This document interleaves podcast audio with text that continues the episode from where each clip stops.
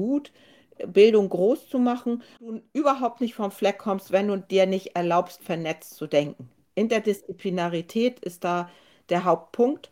Ähm, wir können diese Welt nicht retten, wenn wir sagen, du lieber Alfred, bleibst mal bei deinen Autos. Ne?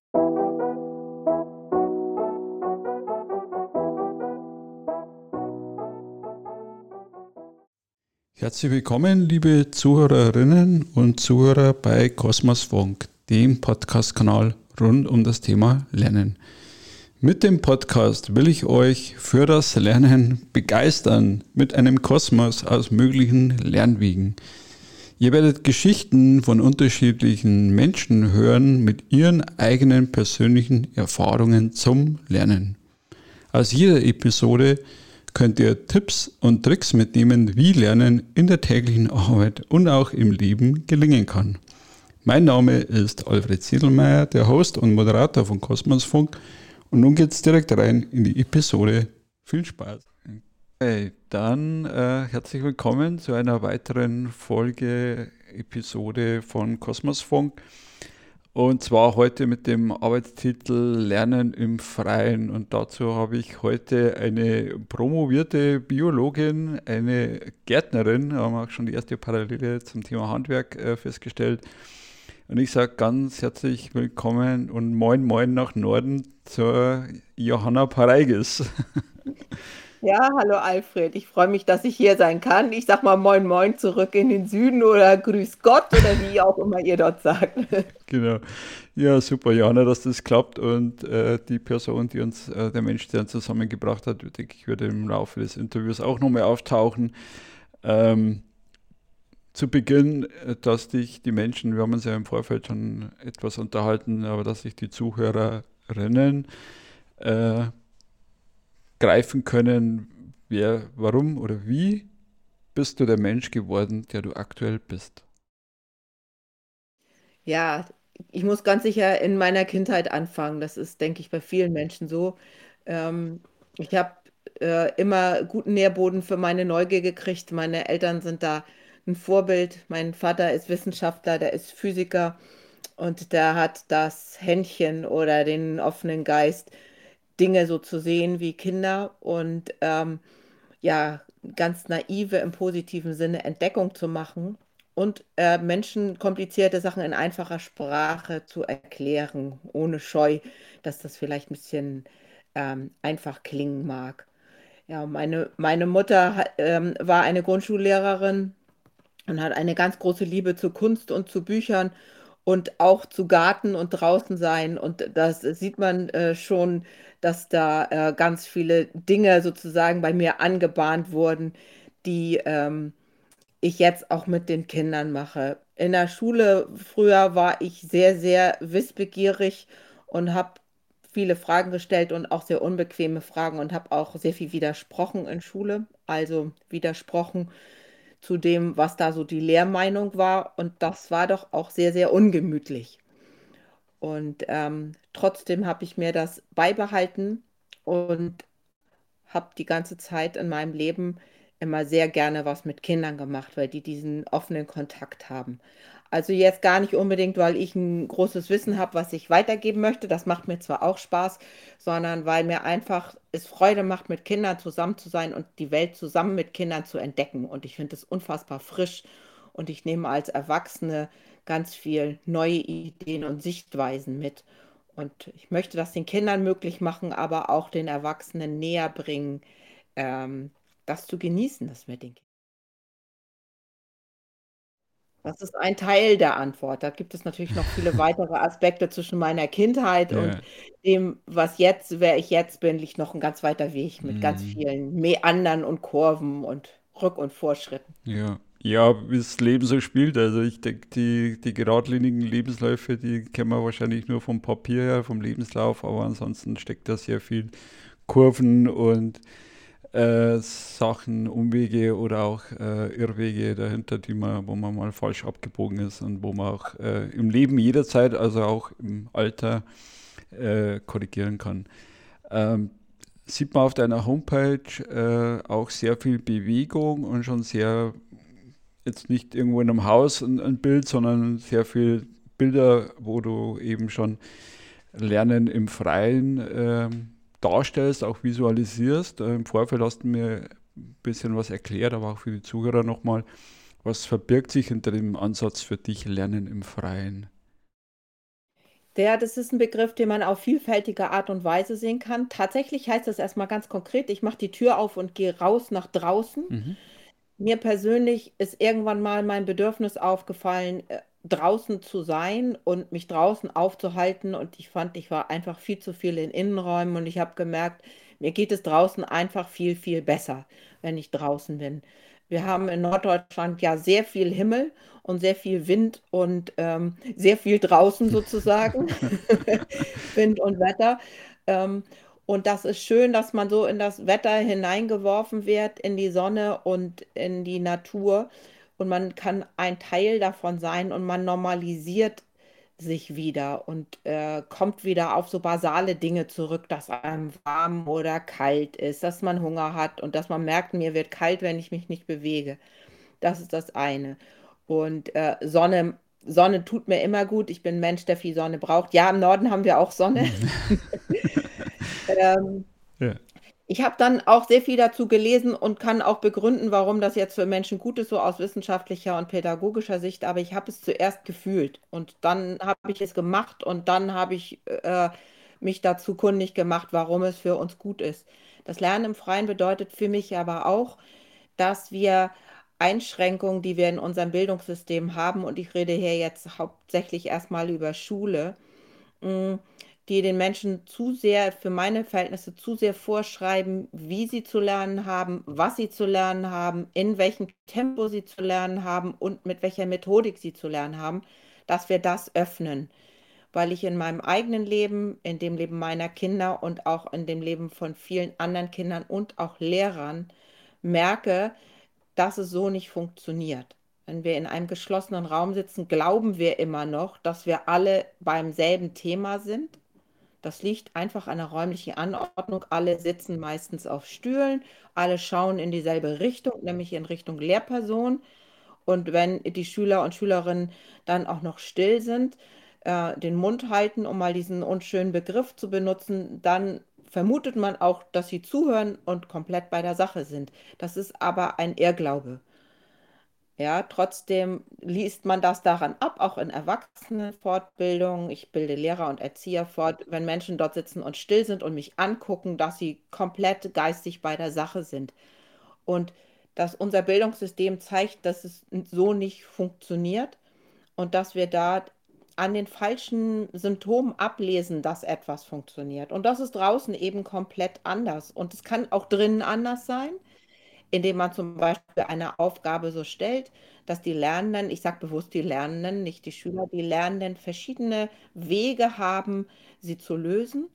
Und an diesem Wort Wege haben sieht man auch schon, ähm, dass es ein Weg wird, der gegangen wird. Und draußen tut man es tatsächlich konkret, wenn man mit Kindern unterwegs ist, dann kann man es eigentlich gar nicht verhindern, dass Kinder Umwege gehen, Nebenwege gehen, Trampelpfade gehen. Und genauso funktioniert auch Lernen. Und das kann man draußen körperlich und geistig viel besser umsetzen als drin. Das ist so erstmal eine Kurzfassung davon. Ja, super. Ja, und ich, ich denke auch, also das merkt man auch im Unternehmen, also das Thema Lernen und Leben ist ja immer individuell an den Menschen angepasst. Und ich sage immer, so individuelle Lebenswege, wie es gibt, muss es auch, oder soll es auch äh, Lernwege oder Lernzugänge geben, weil jeder anders von uns tickt und von was anderes äh, inspiriert wird und sich andere Dinge gut aneignen kann, äh, unabhängig jetzt von den Lerntypen.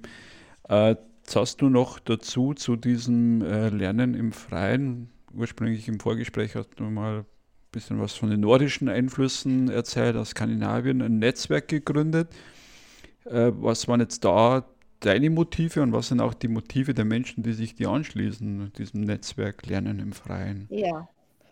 Also ich habe im Januar 2018 die Bewegung Lernen im Freien gegründet. Das ist sehr bewusst gewählt. Die Bewegung ist eben nicht nur eine, ein Movement im Sinne von, äh, wir wollen zusammen was bewegen, auch da haben wir das, sondern es geht um Bewegung draußen, also um Bewegung im doppelten Sinne.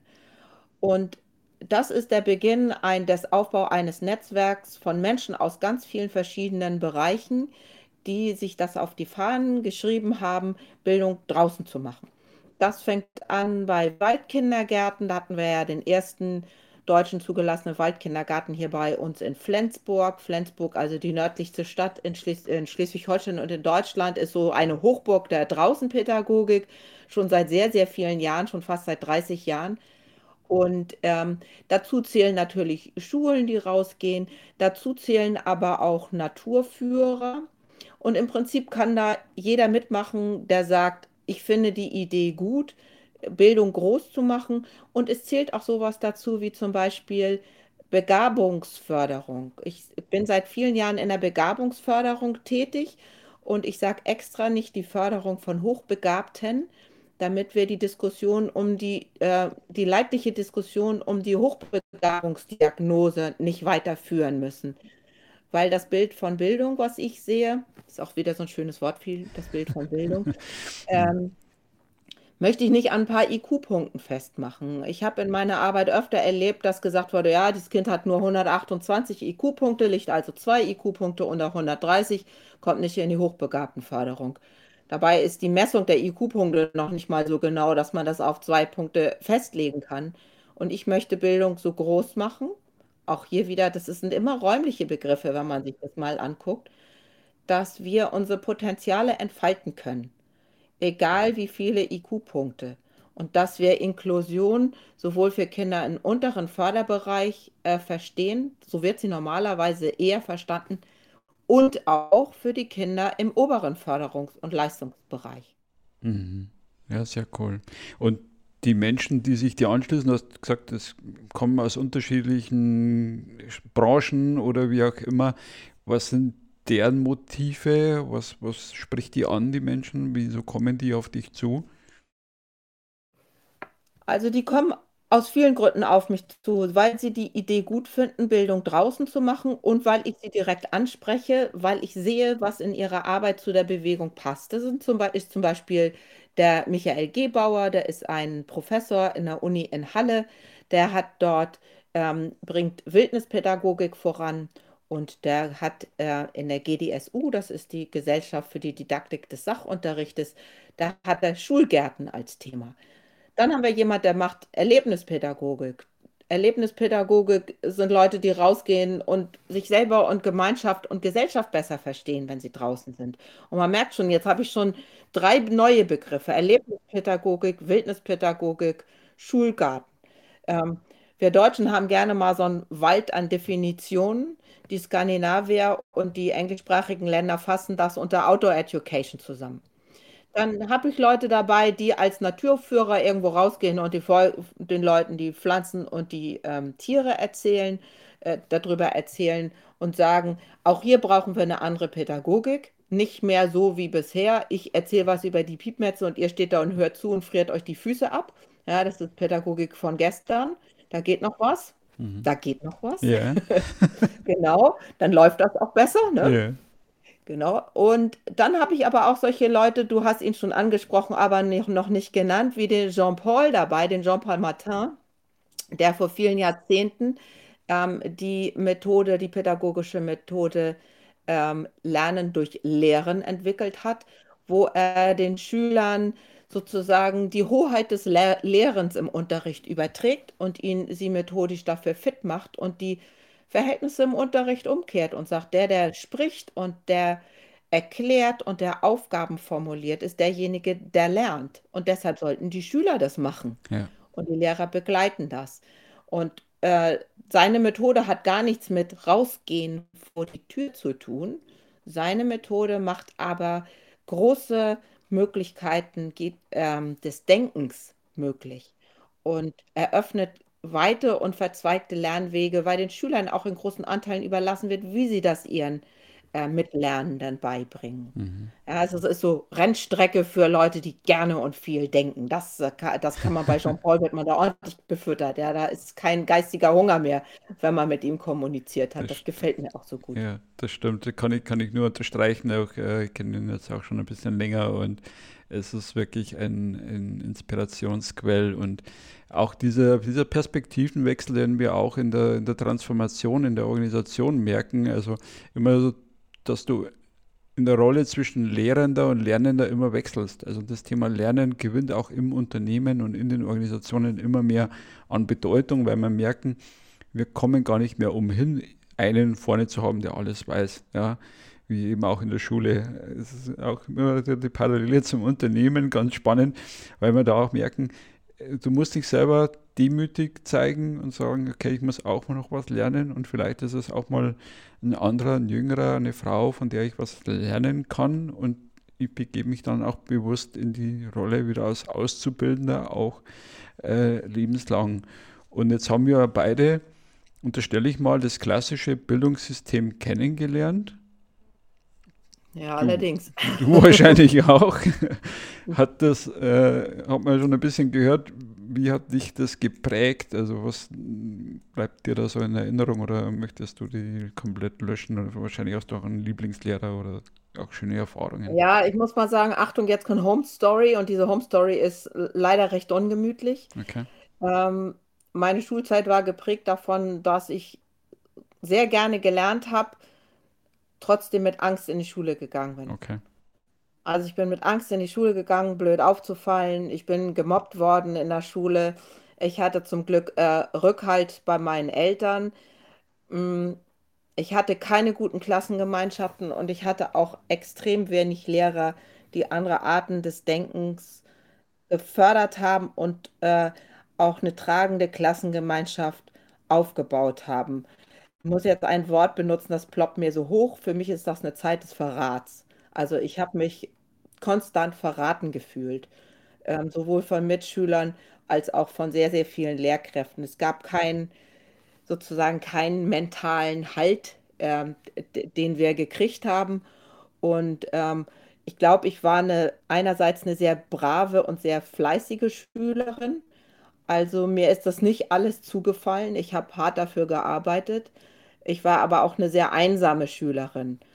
Und ähm, ja, und ich hatte auch eine total verrückte Seite. Ich, wo du sagst Lieblingslehrerin, fallen mir natürlich doch Lehrer ein. Ich habe eine Deutschlehrerin gehabt, die habe ich sehr geliebt. Die hatte ich jetzt öfter noch gerne an der Hand. Wenn wir bei ihr ein Buch gelesen haben, dann hatte ich das Gefühl, ähm, das habe ich wirklich verinnerlicht. Ähm, und wir haben mal Faust gelesen und den alten Gründgens-Film gesehen. Und ich bin dann am nächsten Tag mit weiß geschminktem Gesicht, so wie, mit, wie der Mephisto in der alten Gründgens-Verfilmung in die Schule gegangen. Okay. Die meisten Leute haben mich gar nicht erkannt. Und sie hat mich aber erkannt, also ich möchte fast sagen, im wahren Sinne, und hat dann mir noch gesagt, wie sie das noch, ja, wie ich mich noch hätte anders schminken können, damit es noch mehr wie in dem Film ist. Wow das fand ich einfach richtig toll. Ich brauchte jetzt keine Schminktipps, aber sie hat nicht gesagt, Alter, geh nach Hause und schmink dich ab und dann kannst du wiederkommen. So, oder schminkt ihr das ab, sondern ja. sie hat es genauso gelassen und das hat richtig gut getan. Ja, ähm, solche Lehrer äh, hatten wir nicht viele. Ich bin ja Jahrgang 64 und wir hatten schon noch Lehrer, die also alt und gezeichnet waren von den Zeiten der Pädagogik. Ich erinnere mich an einen Erdkundelehrer, den mochte ich menschlich, aber didaktisch hat er das ähm, so identisch in jeder Klasse erzählt, dass ich meine braven Mitschriften aus der sechsten Klasse genommen habe und wusste in der achten Klasse, was er in Minute 17 erzählt. Also das Drehbuch war identisch dasselbe und so sah das aus bei uns. Mhm. Ja, und das ist ein, eine meiner Motoren, äh, Schule, Bildung und Lernen so zu gestalten, dass diese negativen, einengenden und ich möchte eigentlich auch sagen traumatisierenden Erlebnisse nicht mehr vorkommen oder weniger. Und bei meinen Kindern hat sich das erschreckend ähm, wiederholt. Okay. Obwohl es ja 30 Jahre später mm, war. Aber mm. die Dinge zu sagen, zum Beispiel in Kunst, ähm, du kriegst eine schlechtere Zensur, weil du nicht das gezeichnet hast, äh, was ich dir gesagt habe und du kriegst auch eine schlechte Zensur, weil du nicht aufgehört hast zu zeichnen, als ich dir das gesagt habe. Das ist kein bisschen anders. Und das darf einfach nicht mehr passieren. Das stimmt. Da bin ich äh, hundertprozentig äh, bei dir. Und was mir auch äh, gut gefällt vom Bild her, ist dieses ähm, Bild auch von Zutrauen. Zutrauen ist mehr als Vertrauen, dass man eben ein Potenzial oder ein Talent erkennt bei jemandem, der eben geschminkt ist und dass man sagt, pass auf, trau dir noch mehr zu, ja, geh noch mehr rein in die Rolle und in dein Talent und stärke die Stärke, die du hast und nicht äh, zu sagen, äh, das ist aber jetzt echt zu weit gegangen, ja, hier, sondern wirklich das zu erkennen äh, beim anderen und zu sagen, genau das bist du und wie kann ich dich jetzt dabei unterstützen, auch diesen Weg weiterzugehen und diese Stärke auszubauen, eben in Richtung Kreativität, künstlerischer Umsetzung oder wie auch immer mhm. da das Talent erkannt wird. Und das ist eine Stärke von einem Lehrer oder von jemandem, ich sage auch immer, Menschenarbeiter, der sich auch mit Menschen auseinandersetzt, ja, der sich in Perspektive von jemand anders, ob das ein Kind ist, ob das ein Erwachsener ist, reinversetzt und mit dem diesen Weg geht. Das ist dieses Zutrauen. Ja, das ist ein, schönes Stichpunkt, ein schöner Stichpunkt, diese, diese Perspektive.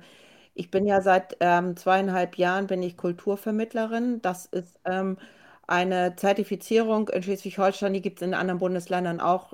Da heißt sie wahrscheinlich anders.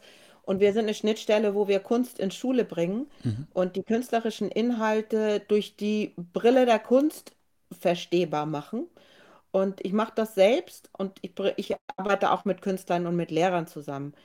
Und da ist es dieses, ist, ist, ist die Subjektivität so wichtig. Da geht es nicht darum, dass man die Meinung lernt und das, genau das Wissen, was gehört werden soll, lernt, auswendig lernt und hinterher identisch reproduziert, sondern dass man die eigene Perspektive erstens entwickelt, also lernt zu sehen und ja. zu fühlen. Fühlen ist ausdrücklich mit dabei mhm. und sie zu vertreten und sie darzustellen und im Austausch mit den anderen sich selbst zu entwickeln und auch im Austausch mit den anderen die Entwicklung des anderen zu ermöglichen. Und da haben viele Leute, wenn ich äh, diese Methoden auch in meinen Fortbildungen anwende, wenn äh, haben große Angst, sich zu zeigen. Also ich erlebe das immer wieder, dass Lehrkräfte, also die Lehrkräfte, die in Fortbildung sitzen, das sind ja schon die, die sich fortbilden ja. wollen, dass die Angst haben, das Falsche zu sagen dass sie Angst haben, die falsche Methode zu haben, dass sie Angst haben, dass das nicht den Maßstäben und dem Soll entspricht. Und die Person kommt dabei überhaupt nicht vor oder nur ganz, ganz wenig. Und das ist in der kulturellen Bildung, eigentlich sonst auch in der Bildung, aber da, das ist so ein Geburtshelfer dabei. Und deshalb finde ich das richtig gut. Und es macht auch Freude, weil es auch so schön verrückt ist und andere Sichtweisen hervorbringt. Und ich mag noch einen weiteren Brückenschlag machen, wenn du erlaubst, dass wir für das, für das Lernen der Zukunft genau dieses Lernen brauchen. Ja, also das ist, man kann ja sagen, ja, ist ja gut. Jetzt waren wir kreativ, jetzt waren wir ein bisschen spinnert, jetzt haben wir den Künstler und der die mhm. Künstlerin gemacht und nun ist auch wieder gut. Ne, nun, nun lernen wir für die Zukunft. Und genau dieses Denken brauchen wir, weil wir brauchen Denken, was vernetzt, was Kollaboration möglich macht, indem wir ähm, kommunizieren und auch was kritikfähig ist. Sonst kommen wir aus den alten Denkschleifen, die uns in diesen Sumpf geführt haben, überhaupt nicht wieder raus. Und mit dem Schritt bin ich bei der Bildung für nachhaltige Entwicklung. Das ist so einer meiner anderen Schwerpunkte wo du überhaupt nicht vom Fleck kommst, wenn du dir nicht erlaubst, vernetzt zu denken. Interdisziplinarität ist da der Hauptpunkt. Ähm, wir können diese Welt nicht retten, wenn wir sagen, du lieber Alfred, bleibst mal bei deinen Autos ne? und ich bleib mal bei meinen Lehrern und meinen Blümchen im Garten ja. und da haben wir nichts miteinander zu tun, dann würden wir jetzt hier auch gar nicht aufeinandertreffen. Und, und die Leute sind erfolgreich und machen große ähm, Entwicklungen, die sagen, pass mal auf, in LA, da kommt man ja nicht von A nach B. Und das ist ganz schön langweilig. Also möchte ich jetzt mal einen Tunnel bohren von A nach B und gründe The Boring Company, ja, ja mit der, wie der Elon Musk das mhm. macht. Da, da, steckt so viel Weitsichtigkeit drin, da steckt so viel Humor drin. Also er hat ja auch eine Humorseite zum Beispiel auf seiner Homepage. Und da steckt so viel Mut, Dinge mal komplett anders zu machen drin dass man, dass wir solche Art zu ähm, denken und zu agieren unbedingt unterstützen müssen. Und wo wir bei Elon Musk sind, wenn man ihn sich mal als Person anguckt, dann kann er einem eigentlich ganz schön leid tun. Ja, das, das Ganze ist aus extrem Elend geboren. Er ist alleine mit ähm, 13 oder 15 Jahren von Südafrika nach Kanada emigriert, mit, zusammen mit seinem Bruder oder Cousin. Und die mussten sich alleine versorgen. Das hat er nur gemacht, indem er irgendein, ich glaube, Computerprogramm verkauft hat. Also das ist eigentlich Kinder- und Jugendelend. Ja, und auch jetzt ist, ist er persönlich als Mensch, glaube ich, nicht so besonders glücklich von den paar Dingen, die ich gehört habe. Ja, vielleicht, weil wir in dieser Welt Menschen, die so anders denken, ähm, dass die wenig Platz finden. Jetzt habe ich einen ganz großen Brückenschlag gemacht. Alles gut. Nee, ich finde da die, die Parallelen auch zum Thema äh, Team oder interdisziplinär zusammenarbeiten. Simon Kolbe hat man ja schon von der KU Eichstätt, äh, der auch äh, appelliert hat, dass wir mittlerweile auch wissen, dass heterogene Teams äh, bessere Ergebnisse erzielen. Und äh, was du eben auch gesagt hast, von den Fähigkeiten her, wenn man sich die ähm, zehn Top Skills, Future Skills anschaut, die jedes Jahr das World Economic Forum, auch über dieses Format kann man sich streiten, aber die geben jedes Jahr einen, einen Report raus und da ist in diesen zehn Fähigkeiten nur noch Programmieren drin als technische Fähigkeit, alles andere, also als fachliche Fähigkeit, alles andere ist kritisches Denken, analytisches Denken und äh, Fähigkeiten wie Empathie und äh, die Themen, die wir gerade oder die du gerade eben angesprochen hast. Das wird in Zukunft wichtig werden und wir können uns auch nicht mehr leisten, in Organisationen dann eben äh, Einzelkämpfer zu haben, die wir in der Schule ja züchten oder im Bildungssystem, sondern wir brauchen Teamplayer, wir brauchen Zusammenarbeit, Vernetzung und äh, daher müssen wir auch wirken und Wirkung zulassen, dass eben Unternehmen sagen, pass auf, liebe Schule, ähm, bring uns andere äh, Menschen und äh, versuch das zu korrigieren. Ähm, was mir noch in den Kopf kam jetzt zum Thema ähm, Perspektivenwechsel mit Kindern, hat mir auch schon in der Folge ähm, das Prinzip Augenhöhe, ich weiß nicht, ob du das kennst, als, als Prinzip her. Was bedeutet denn das, wenn ich praktisch in die Rolle oder in die Perspektive eines Kindes gehe. Wie nimmst du das wahr, wenn du Kinder jetzt beim Ausprobieren begleitest bei ihren Lernwegen draußen? Mm. Ja, das ist schön, dass du das ansprichst, weil mir schon die ganze Zeit nochmal dieses Thema äh, Top-Down und Bottom-Up auf der Zunge lag und auch Graswurzelbewegung, also die Bewegung Lernen im Freien, genauso wie die Outdoor Education, sind Graswurzelbewegungen. Und Graswurzeln, ich komme gleich zu den Kindern, die Graswurzeln als Biologin nur mal, Gräser haben sehr lange, sehr ausdauernde Wurzeln, das weiß jeder, der einen Garten hat. Und diese Wurzeln kommen sogar durch Asphalt durch. Ja, weil die sehr spitz sind und sehr ausdauernd und eigentlich nicht klein zu kriegen sind. Und sie setzen immer an verschiedenen Ecken wieder an. Ähm, und wenn ich jetzt mit, und das unterläuft natürlich eine, eine ähm, Hierarchie. Also wenn du den Asphalt hast als Top-Down, ja, ähm, im wahrsten Sinne des Wortes, und Bottom-up sind die Graswurzeln, ähm, da, das ist spannend. Trotzdem kommen die nach oben durch. So, jetzt hast du mich gefragt zu den Kindern. Wenn ich mit Kindern unterwegs bin, bin ich jedes Mal dankbar, dass ich dabei sein darf. Ja, dass, dass die mich mitnehmen. Also die Hierarchie und die Organisation ist ja nicht so. Wir machen das mit den Kindern. Trotzdem ist es für mich eine Ehre, mit Kindern unterwegs zu sein. Und ich bin einfach sehr, sehr gerne unter Kindern. Und ich habe neulich mit meiner Kollegin, mit der ich in der kulturellen Bildung zusammenarbeite, mit der Antje Smorra, haben wir gesagt, vielleicht können wir das so gut und mögen das so gerne, weil wir unser inneres Kind kennen. Mhm. Ja, und wir sind ein ganzen Teil, ganz großer Teil Kind geblieben oder erlauben uns immer noch Kind zu sein, wieder Kind zu sein. Und ich mag da noch mal einen Brückenschlag zum Buddhismus machen. Der Buddhismus, dem ist wichtig, dass man Dinge hinterfragt und einen freien Geist hat. Ein Geist, der die Dinge nicht für gesetzt annimmt, die man von jetzt bis in alle Ewigkeit akzeptiert und akzeptieren muss. Und dort gibt es den Begriff des Anfängergeistes. Ja, dieses ewig neugierig sein, das, das ist nicht ähm, unzu also es ist keine Kultur der Unzufriedenheit, sondern auch Dingen, die man jeden Tag immer wieder macht, immer wieder einen neuen Aspekt abzugewinnen. Und ähm, das kann man Kindern so gut, äh, von Kindern so gut lernen. Du kennst das bestimmt auch, wenn Kinder mit Pappkartons spielen oder mit Bauklötzen oder wenn sie schaukeln, dann können sie das tagelang machen.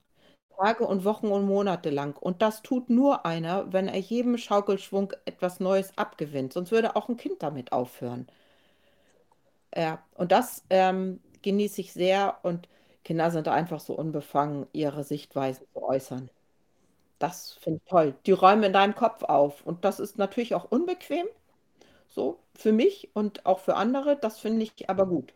Ja, finde das auch gut. Also ich finde das Beginners Mindset, das haben wir auch bei, bei Working Out Loud, ich weiß ob du die Bewegung kennst, äh, auch mit drin, immer wieder offen zu sein und auch von den Japanern gibt es ein, äh, eine schöne Brücke zur Wiedererneuerungsfähigkeit von Organisationen und, und von Gesellschaften, dass die Japaner zum, zum Beispiel ihre Tempel nach gewisser Logik und Rhythmus wieder abreißen, um eben diese alte Tempelbaukultur wieder am Leben zu erhalten. Auch das Handwerk, das uns beide auch verbindet, äh, wieder in Bewegung zu halten und am Leben zu halten. Und äh, die älteste Firma der Welt ist eine Tempelbaufirma. Also das muss man sich mal so auf der Zunge zergehen lassen.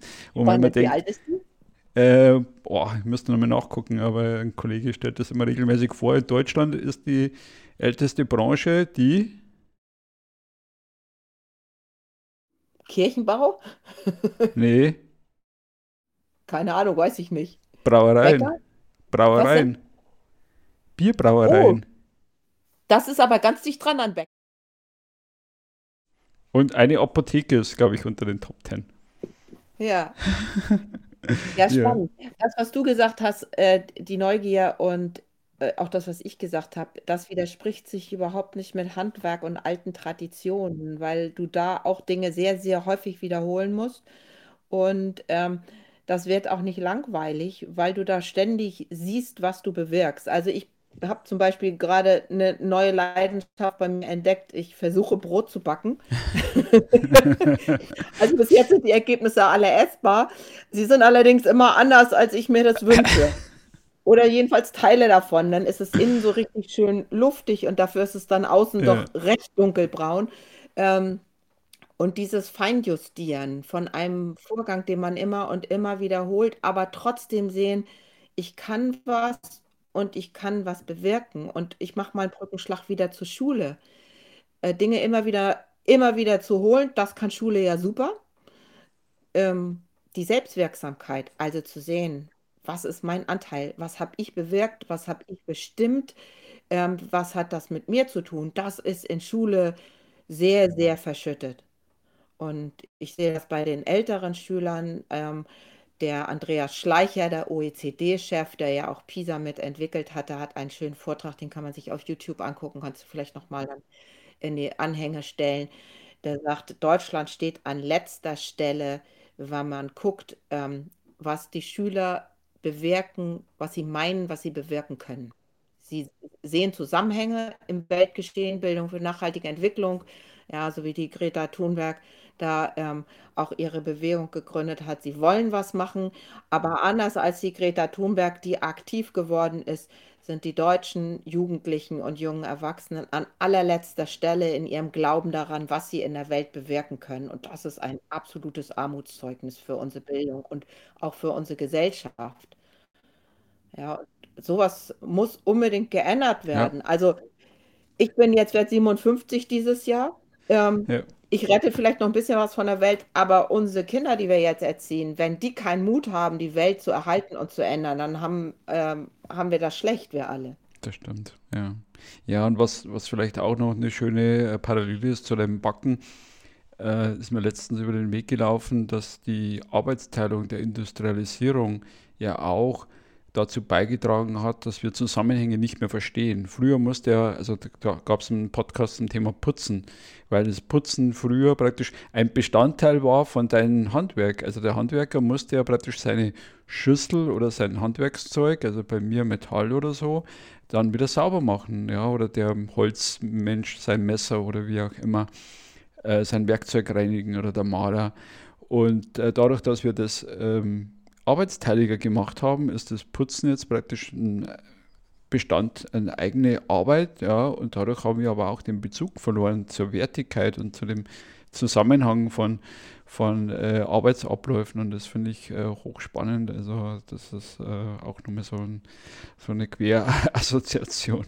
Ja, da hätte ich auch noch zwei Sachen dazu. Das Lernen im Freien bedeutet im Übrigen auch nicht, dass wir äh, die, das Schulgebäude abreißen Mhm. und jetzt nur noch draußen sind, Mhm. sondern es bedeutet, dass wir sowohl drin als auch draußen unterwegs sind und auch, dass wir nicht nur in den Wald gehen, sondern dass wir auch in, in kulturelle Einrichtungen und in Betriebe gehen Cool. und, und, das zu verstehen.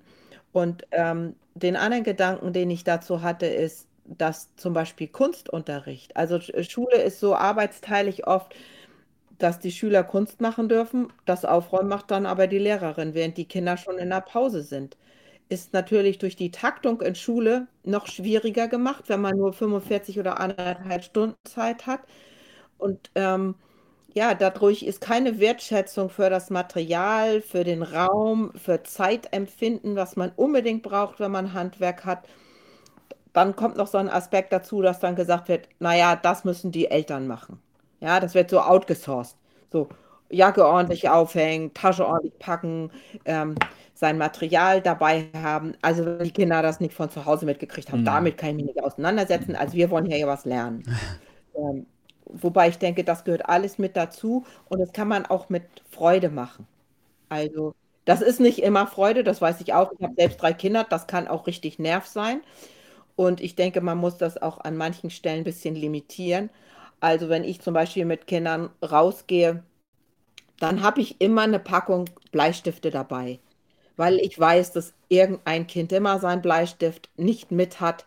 Ähm, und das kürzt dieses ganze, aber du hättest und du solltest und wir bla bla bla bla bla bla bla, das kürzt man dann ein bisschen ab. Ähm, heißt aber nicht, dass ich sie aus der Verantwortung nehme.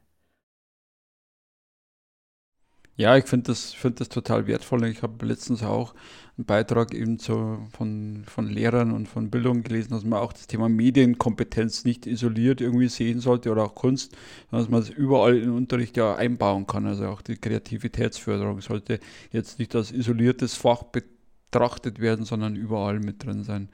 Jetzt biegen wir in die Zielgerade ein und wir könnten hier noch ein bisschen äh, weiter sprechen und natürlich auch viele, viele Themen, die wir heute nur mal an der Oberfläche äh, betrachtet haben. Äh, was könntest du jetzt den, den Zuhörern oder was möchtest du den Zuhörern mitgeben aus deiner Lernen im freien Bewegung? Was ist dir jetzt noch wichtig so als Conclusio? Also mir ist wichtig, dass man klein anfängt oder klein anfangen kann. Natürlich kannst du groß anfangen und eine Expedition nach Skagen machen, ja, zu Fuß von euch in Süddeutschland nach Skagen. Das liegt übrigens in Dänemark und nicht in Deutschland, also ist die Spitze. Ähm, gibt es ja auch solche Schulfächer, die heißen dann Herausforderung. Gibt es etliche gute Beispiele. Man kann aber auch einfach mit kleinen, mit kleinen Facetten anfangen. Schüler was auswählen lassen. Schüler so viel oder Kinder so viel wie möglich selbst bestimmen und selbst fragen lassen. Den Redeanteil der Schüler erhöhen.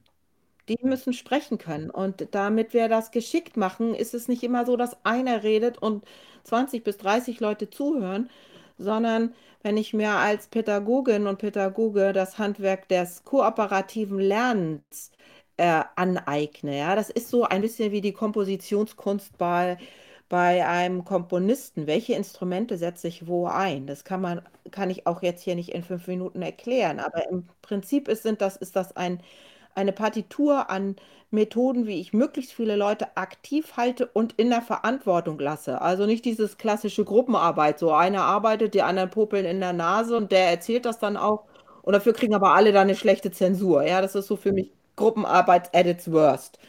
Ähm, Das nicht, sondern ein gutes, und das müssen, müssen wir alle üben. Das müssen sowohl die Schüler als auch erstmal die Lehrpersonen erstens verstehen und dann üben. Das funktioniert auch nicht immer gleich. Äh, das wäre ein weiterer Tipp. Dann möglichst viele Leute ähm, beteiligen. Und zwar nicht nur mit ihr müsst, also die, die Eltern müssen Buddelhosen kaufen, sondern ihr könnt.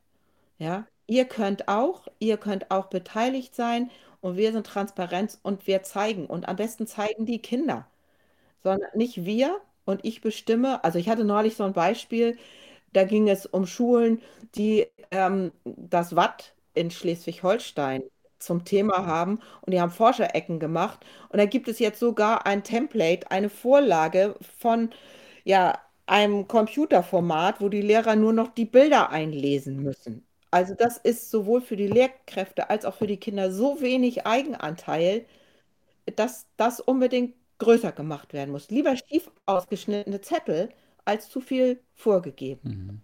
Mhm. Dann alles, was Individualität und Subjektivität zulässt.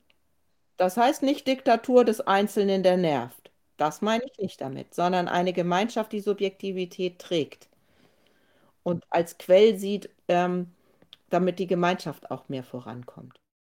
Sehr gut. Dann brauchen wir auf jeden Fall den Mut, ähm, nass und dreckig zu sein Mhm. und hinterher uns wieder aufzuwärmen, weil wir uns dann auch unter anderem, weil wir uns dann auch mehr am Leben fühlen. Ja, so ein bisschen so, mal ein bisschen raus aus der Komfortzone. Ja, Ja, ich hätte noch viel mehr Ideen. Ich mache mal an der Stelle, mache ich mal Pause. müssen auch noch ein bisschen Neugier wecken für die nächste äh, Folge, dann vielleicht auch von dir. Ähm, ja, ich glaube, Da mache ich super, dass du das sagst. Ähm, zusammen über etwas nachdenken. Ich habe eine digitale Denkbar entwickelt. Das ist eine Diskussionsrunde, in der wir uns alle drei Wochen treffen. Die heißt tatsächlich Denkbar.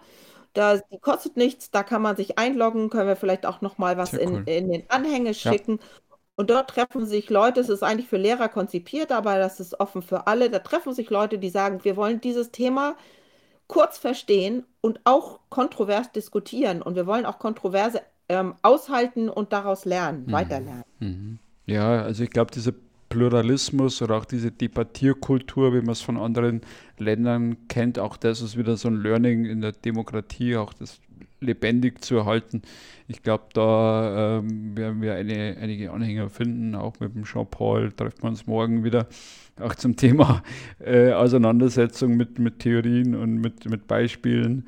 Und auch deine Denkbar werden wir dann verlinken in die Shownotes beim, beim Podcast. Äh, also ich sage vielen, vielen Dank für deine Offenheit, auch dass du deine Home Story äh, unabgesprochen geteilt hast und äh, ja, viele, viele klare Worte und trotzdem wertschätzend und gewaltfrei, weil auch dieses einladungsbasiert und, und Angebote schaffen für die Kinder und für die Eltern ist wirklich ein Schatz. Ja. Toll. Danke, Ja. dass du dir die Zeit genommen hast.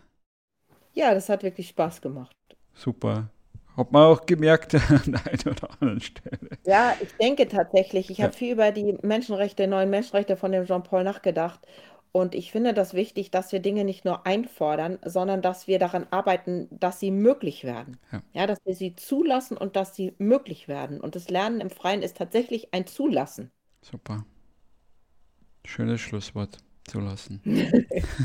Danke dir. Ja, Alfred, ich danke dir und ich bin ganz, ganz gespannt, ähm, was daraus entsteht. Ich auch. Mit Sicherheit nur Gutes. Also, Ja. tschüss. Gut, ciao.